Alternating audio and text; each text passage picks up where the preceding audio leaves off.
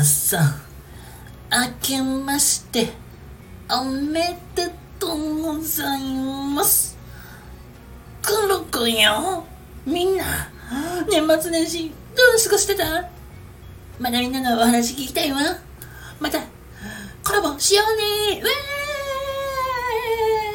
ーはい、えー皆様明けましておめでとうございます。シーリンです。ということで、改めて、癖の塊をね、あの、今年度もね、突っ走っていきますので、応援よろしくお願いいたします。はい、ということで、えー本日のね、放送のテーマは、人に話を振られた時の、えー対処法というテーマで、今日はお話ししていきたいと思いますので、よろしくお願いいたします。はい、あのね、皆さんもね、会議してたりとか、なんか話し合いとかにしていく中で、司会の人に急にね、こうパッて振られることってあると思うんですよ。うん、例えばね、この意見に対して、えー、シリさん、あなたはどう思いますかって。この時ってさ、あのーなんか緊張感持ってたりとかしとったりとか、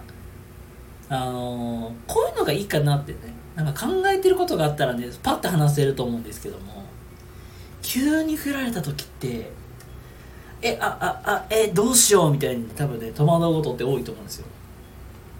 でそういう時にまああの大切にしておいてほしいことっていうことで、えー今日はね3つくらいお話をねさせていただきたいなと思います。はいえー、とまずあの前提としてこれだけ押さえててほしいっていうのが2つあるんですよ。それだけちょっと先に伝えたいなと思うんですけどもまず一つ目はあの即列しない。っていうのとあと安易に相手の意見に乗らない。これは絶対押さえててほしいなと思ってて。これも理由聞くとああなるほどなって納得される方も多いと思うんですけども。多分確かに即列でこう思いますって返すのは全然いいことだと思うんですよ。けどマイナスに捉えられ捉えられることって多かって。それはあこの人意見全然考えてないだろうなって思われてしまうことも生まれてしまう。なのでちょっと間を置いてから話す方が相手からしたらあこの人考えてもらってるって印象に残しやすいのでまずはあの即レスを心がけるというよりはちょっと一呼吸二呼吸を置いてちょっと考えるふりをして話した方がいい。うーんっていう感じで。っていうのが一つ。まああの安易に相手の意見に乗らないっていうのもこれはまあ確かにあこの人考えてるんだろうなっていうのも捉えられるまあ捉えられることもあるけどもそもそもあの振られるっていうことはあなたに意見求めてるわけじゃないですか。うん。まあね例えば、うん。うどんとそばどれが好きですかっていう、まあ、極端な例を挙げたとしましょう。でその時にまあ A さんは、えー私はうどんがいいと思います。理由はほにゃららほにゃららほにゃららだからです。ってみたいな話をを、まあ、したとした時にまあ逆にじゃあシリーさんどう思いますかって言った時にうん私もほにゃららさんと同じでうどんがいいと思います。っていう感じで返すとまあ結局何が言いたいかっていうと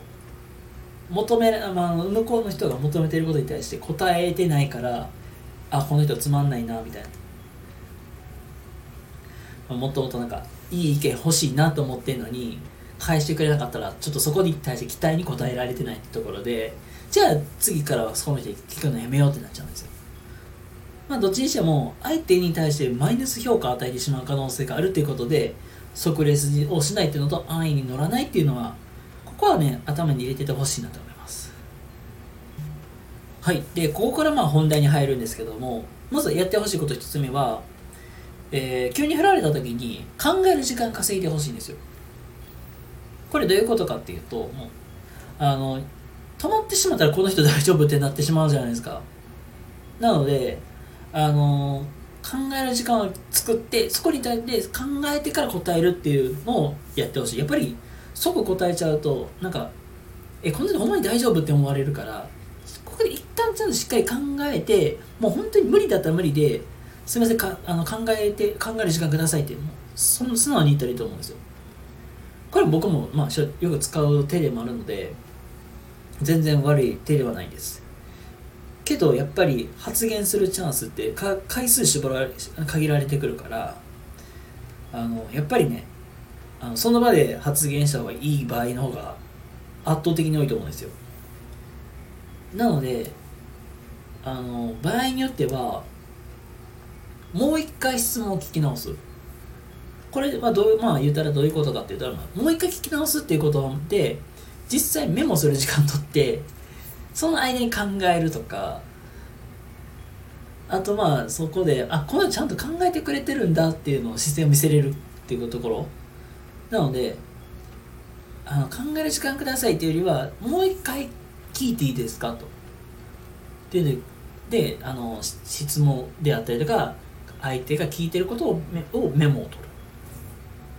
ここがまあ一つ目です。で二つ目ちょっとそれの延長線になるんですけどもえっ、ー、と質問を質問で返せ。これどういうことかっていうとあのまあ確かに質問って口頭で話す場合って結構曖昧な部分って多い多いと思うんですよ。それさ皆さんも日常会話していく中でああでこうでそうでこうでみたいな感じで話されても実際に僕たちが頭の中で描いてるイメージとギャップって大きくかけ離れてたりすると思うんですよ。同じ単語を使ってても同じまあこと話してても相手が考えることと自分が考えることって場合によって違う場合もあるからまあそこをクリアにするためにもう一回質問をする。特になんか、まあ、具体的にこういうこういうまあ具体的にこういうことですよねみたいな感じで聞いていくっていうことをしておく。まあそうすることで間違いないのはもう的外れな回答するっていうことはリスクは避けられる。まあ、よりなんだろうそこでやっぱり考える時間っていうのはそれこそさっき言った通り稼げるからしっかりま質問を質問で返すことで自分の頭の中クリアにして整理して話すことができる。これがまあすごくあの一番有効かなと思ったりしております。はい。で最後3つ目なんですけどもこれ結これ多分ねあの、まあ実際にあの日常生活を使ってほしいなっていうところでもあるんですけどもクッション言葉を使う。これ、まあのクッション言葉ってあの、まあ、個人的にこうなんですけども間違ってたらすいませんとかっていうように、まあ、一旦なんか話す、まあ、本題の前にくっつけておくことでまあもう言葉通り相手に響くダメージとしてはちょっと、まあ、ショックや和らげることができるから、まあ、あの円滑にまあ人間関係構築していく中では、まあ、すごい有効な手かなと思います。このクッション言葉を使って発言するとかってあの、まあ、これも実際日常生活も使えない手ではないと思うのでもしねなんかあのー、伝える時になんかどうしてもダイレクトに伝えてしまうという癖がある方とかいましたらこれもクッション言葉つけるって結構意外となんか日常生活もね結構使えるまあ場数とかケース多いと思うので試してやってもらうといいと思うんですけども。だいぶね相手に伝わる印象って変わるのでまあぜひぜひやってほしいなと思いますはいということでえっ、ー、と今日はねあの会議まあ会議とか話し合いとかで急にに話を振られた時の対応みたいな感じのテーマを今日はお話しさせていただきました。はい、ということで、えー、皆様、今日も明日も素敵な一日をお過ごしください。それではまた次回どこかでお会いしましょう。またね、バイバイ。